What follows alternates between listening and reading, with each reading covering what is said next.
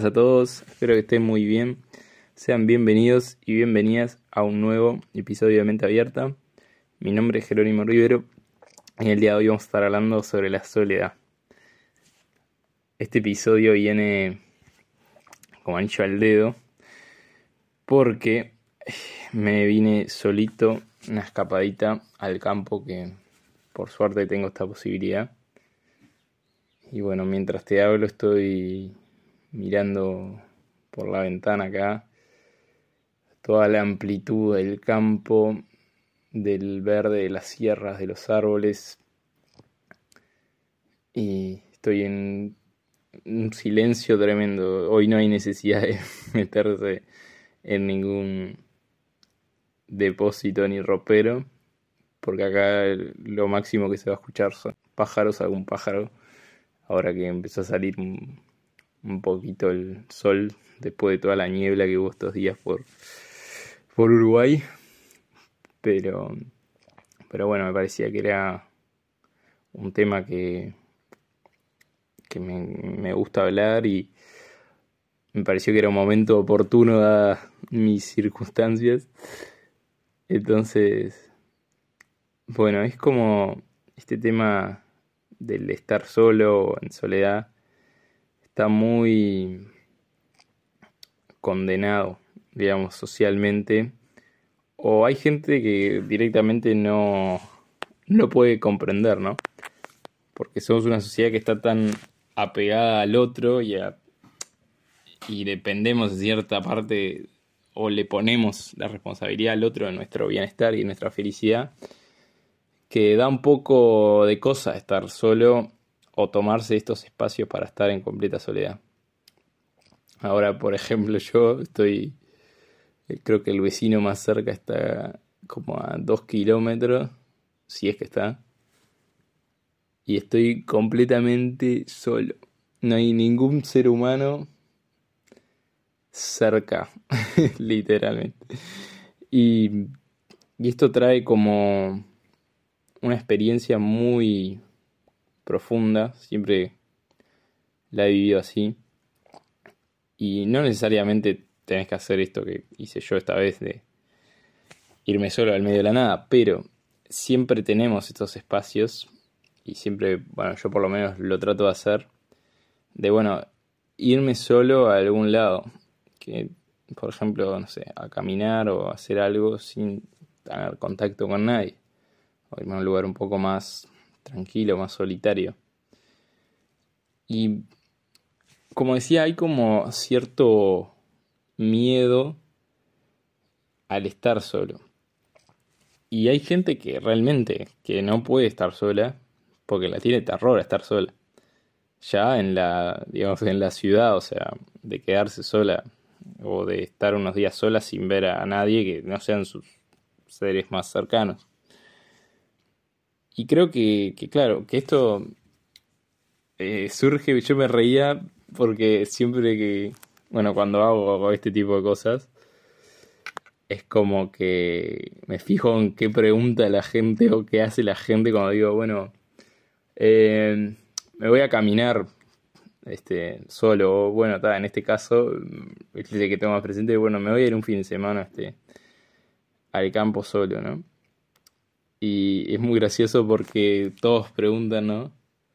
Bueno, digo, voy me voy al campo, no sé qué. Bueno, ¿con quién vas? Le digo, no, no solo. Ah, solo. ya, es como, qué cosa, ¿no? Eh, y después es como, bueno, y pero entonces, ¿qué, ¿qué vas a hacer? ¿No? Porque si estás solo es como que tenés que ir a hacer algo solo, no puedes no hacer nada estando vos solo. Y digo, no, no, nada. Este, voy a. Voy a como escuchar el, silencio, a estar conmigo mismo. Es como que es muy gracioso ver la, la reacción del otro lado, ¿no? Como que es algo que todavía no está muy. muy procesado a nivel de, de sociedad que uno precise momentos de estar solo, de pausas, de reflexión, de lo que fuere. Entonces, yo creo que es siempre necesario dar sus espacios, pero ¿por qué es esto? Porque en la sociedad actual y en el mundo actual, la cultura siempre vamos a, con mil estímulos eh, por delante constantemente. Y esos estímulos, bueno, provienen de elementos materiales, o sea, del mundo más material, de, no sé, de todo estímulos de cualquier tipo, ¿eh? Como ruidos, no sé, de autos, de... Después tenemos de personas hablando, de personas que nos hablan a nosotros, de estar constantemente rodeado de personas.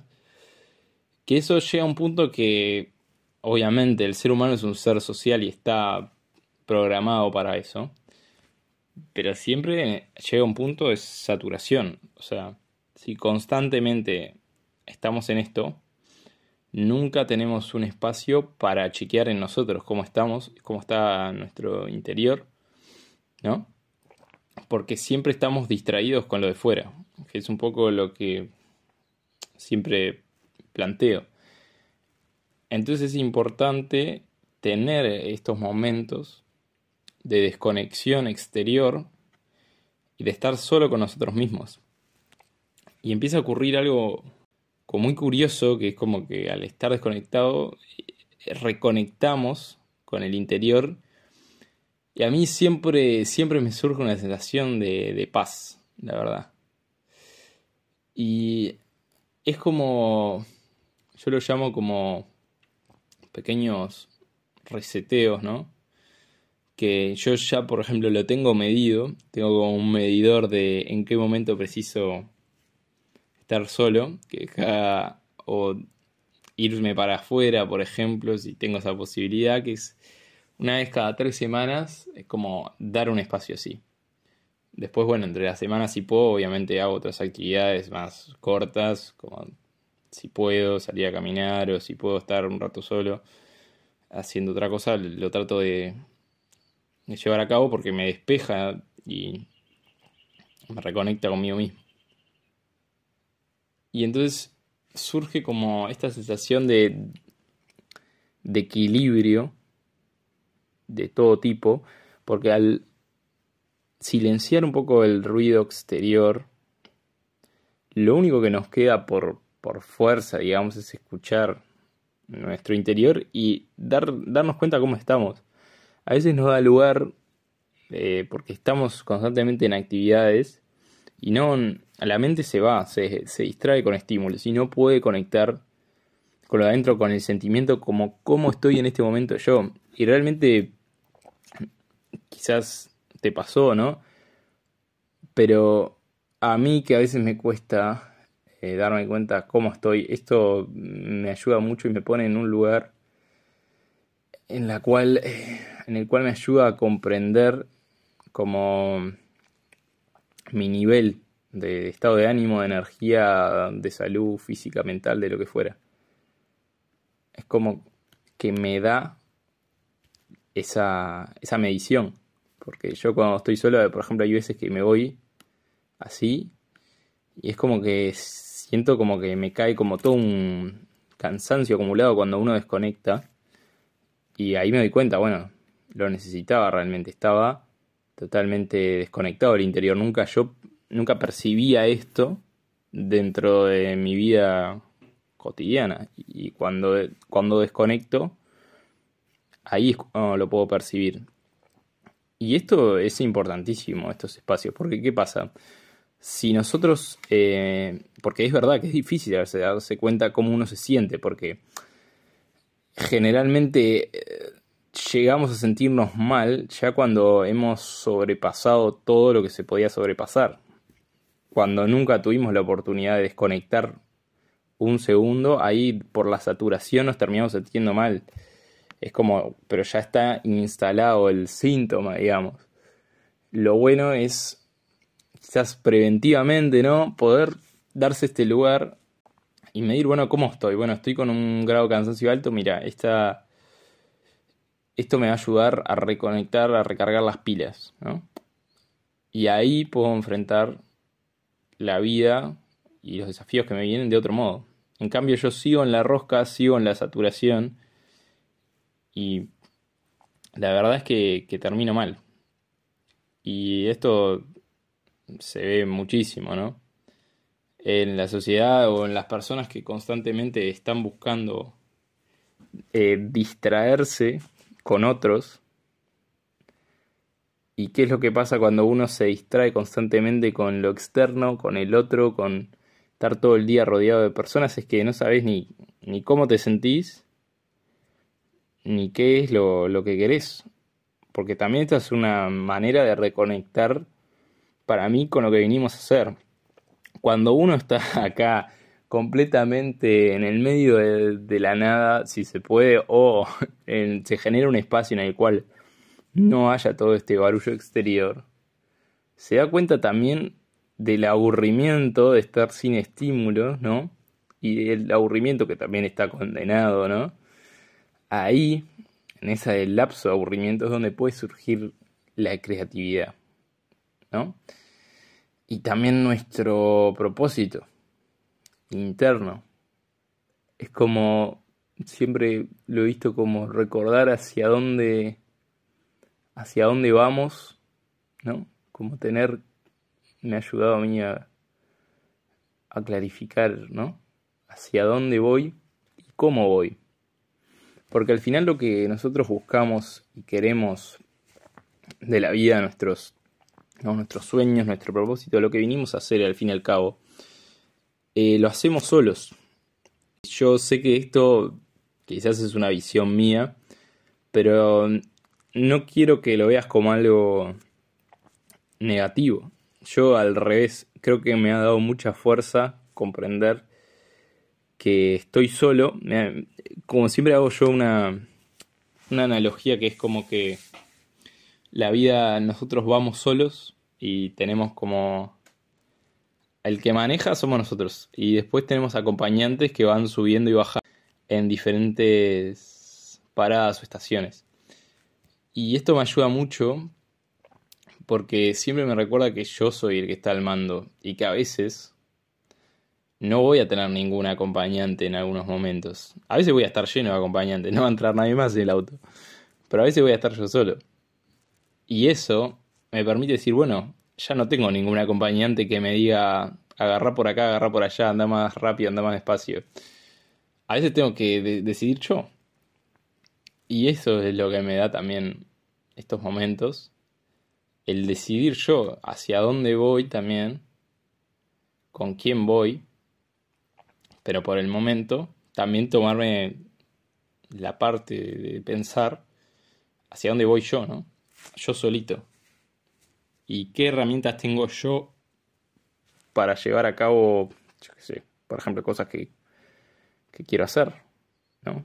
Y después ahí sí, a partir de eso sí puedo decirle a esta acompañante, bueno, vos te subís al auto conmigo si querés, o no, o sacar a uno que, bueno, que ya veo que esta acompañante no, no está sirviendo mucho porque él toma también otro camino diferente, o yo estoy tomando otro camino diferente, etcétera.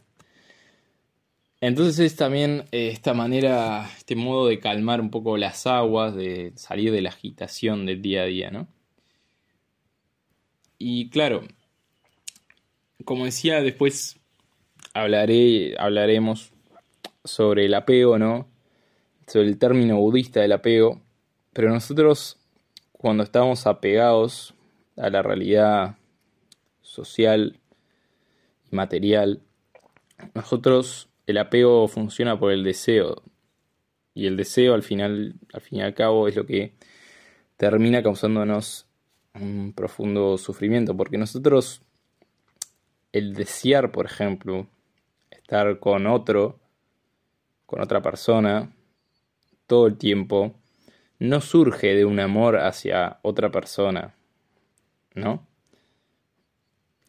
Y esto es un concepto que quizás no lo estás entendiendo porque es complicado de entender y además le voy a dedicar por eso un capítulo entero al apego, pero lo que quiero decir es que hay una diferencia entre elegir estar, no sé, constantemente en la rosca mental y material, que a veces se da por un patrón inconsciente, es decir, porque nuestro inconsciente nos lleva a tener esa conducta autodestructiva, por ejemplo, estar todo el día, no sé, relacionándonos con todo el mundo sin parar, o todo el tiempo trabajando en tal proyecto o estudiando en tal cosa. Eso es una rosca, por lo generalmente, como yo le digo, inconsciente.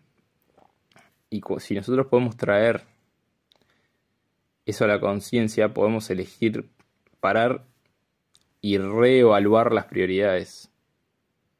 También. Entonces, yo puedo desear algo, pero es diferente desearlo desde un lado inconsciente que desde un lado consciente. Yo puedo creer que, que digo, bueno, me encanta estar todo el tiempo rodeado de personas, me encanta la fiesta, me encanta lo que fuera, o sea, todo eso. ¿Surge de un deseo consciente? ¿O surge de satisfacer un deseo inconsciente de no de evitar la soledad o el miedo a estar solo? Esa es como la pregunta principal, ¿no? Porque generalmente la habitación del estar solo surge de, justamente de un miedo más como inconsciente a justamente a quedarse solo o a pensar de que nada, que el estar solo lo peor que se puede dar. Pero bueno, entonces es un poco eso. Y como decía, nos da esa fuerza para mí para enfrentar los retos que tenemos en la vida y también confiar más en nosotros mismos. Mira, yo puedo estar solo acá sin nadie más que me esté ayudando y, y, puedo valerme por mí mismo al final. Es como creo que también nos reconecta con eso.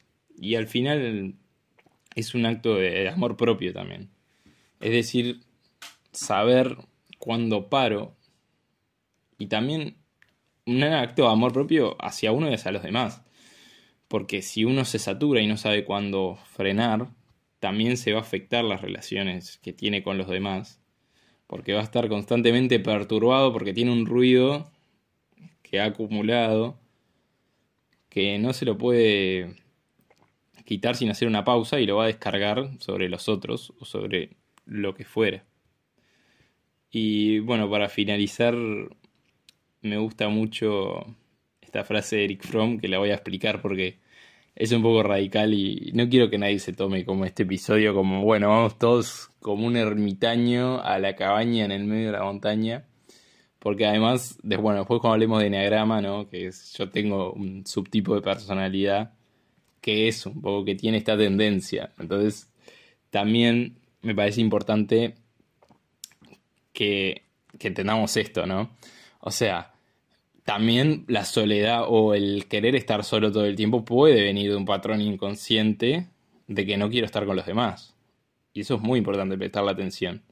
Yo creo que estos espacios son necesarios, pero ya cuando se convierte en algo constante, diario, es decir, que la normalidad pasa a ser todo el tiempo la soledad, bueno, ahí también tenemos algo que trabajar, porque también ya nos vamos al otro polo de estar solos todo el tiempo y que no es tampoco los que nos va a llevar o a, a, ayudarnos a crecer espiritualmente. Es más, yo creo que necesitamos y también es reconocer esa necesidad, que la podemos reconocer, porque ahora yo siento la necesidad de estar solo, pero también puedo reconocer la necesidad de justamente de estar con alguien, de conectar con alguien, de hablar con alguien y aunque sea de cualquier cosa, pero sentir esa necesidad.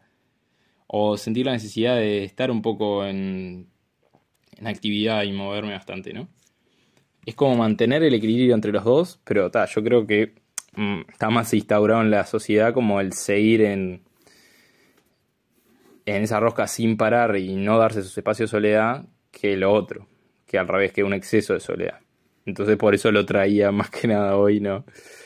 Pero nada, e-, era eso más o menos lo que quería traer, pero a prestarle atención obviamente a los dos extremos y ya lo veremos después con el enneagrama y los señatipos, ¿no? los tipos de personalidad que tienden más al aislamiento y los tipos que tienden más a justamente al estar constantemente con los demás, sentir la necesidad de estar con los demás. Pero bueno, esta frase, este aforismo de Eric Fromm que, me gusta y lo, la voy a explicar un poco esta frase. Dice así, nace solo y muere solo, y en el paréntesis la soledad es tan grande que necesitas compartir la vida para olvidarlo. Mm, durísima esta frase. Hay gente que debe estar diciendo, pero ¿qué dice este? No, no. Se vaya a vivir a la cabaña en el medio del bosque. No, pero ¿de qué se trata esto? Yo creo que, a ver, uno, es más, puede no nacer solo o morir solo desde el concepto que nosotros lo entendemos, ¿no? Porque ¿qué pasa? Uno cuando nace siempre, por lo general, tiene un cuidador o alguien que este, lo ayuda en la sobrevivencia, si no moriríamos. Y en la muerte, por supuesto que hay muchas personas que acompañan a la persona que está muriendo. Pero esto nace más de otro plano, ¿no? Esto es más, para mí, una frase del plano espiritual. Es decir, cuando uno está dentro de su madre, está solo. O sea, está con su madre, pero la conciencia es de soledad. Lo mismo que cuando sale, quiere salir, y es más, hay veces que algunos no quieren salir, y los tienen que sacar o ayudar a salir, ¿no? Pero al fin y al cabo, en ese momento están solos. La madre puede hacer todos los esfuerzos para, para sacar al bebé, pero si el bebé no quiere salir, no va a salir. También es como, es un trabajo 50-50, pero que si una de las partes no funciona, no, no funciona. O sea, si el bebé no quiere, igual lo van a terminar sacando, pero no funcionaría, ¿no? Entonces es como que creo que en ese momento estamos solos. Y luego el morir solo me parece que se refiere a que en ese momento, en el momento, yo creo que son los dos momentos, en el momento del nacimiento, es como que hay una conciencia de soledad para mí. Obviamente no, no lo puedo recordar porque está, por mi condición humana, digamos, pero yo creo que también en, la muerte, cuando, cuando uno muere, se da cuenta que ya está, que fue un, como un chasquido así, y se fue. Y en ese momento, en el instante que uno nace, en el instante que uno se va, está solo en ese momento. Es decir, uno entra a este mundo y se va solo, al fin y al cabo. Sí puede estar rodeado de personas, pero interiormente, a eso me refiero, interiormente está solo. es eso, lo, que, como lo que quería traer. Entonces, usar esta fuerza de la cual nacemos y morimos para el bien y para la fuerza interior y para llevarnos eh, más allá o para impulsarnos al más allá o para seguir adelante justamente. Porque es un incentivo a saber que, que bueno, yo puedo solo también. Entonces, bueno, creo que espero que se haya entendido el concepto, que no haya sido muy radical este, porque siempre hay que tener cuidado con los extremos. Pero bueno, yo creo que lo vamos a ir dejando por hoy. Así que, bueno, espero que, que, te haya gustado el episodio. Te invito como siempre a seguirme en Instagram, arroba podcast, guion bajo. Luego, si me seguís por YouTube, acordate de comentar, de darle like, de suscribirte. Si me seguís por Spotify, acordate de puntuar el podcast, que es lo que me ayuda a que más personas puedan entender estos conceptos o informarse o cambiar un poco su perspectiva sobre las cosas. O también reforzarla, ¿no? Y saber que hay un otro que, que piensa similar. Así que, en fin, me despido desde aquí, desde la, desde la soledad de acá, de este vasto espacio, digamos. Y bueno, nos estaremos viendo en el próximo episodio. Chau, chau.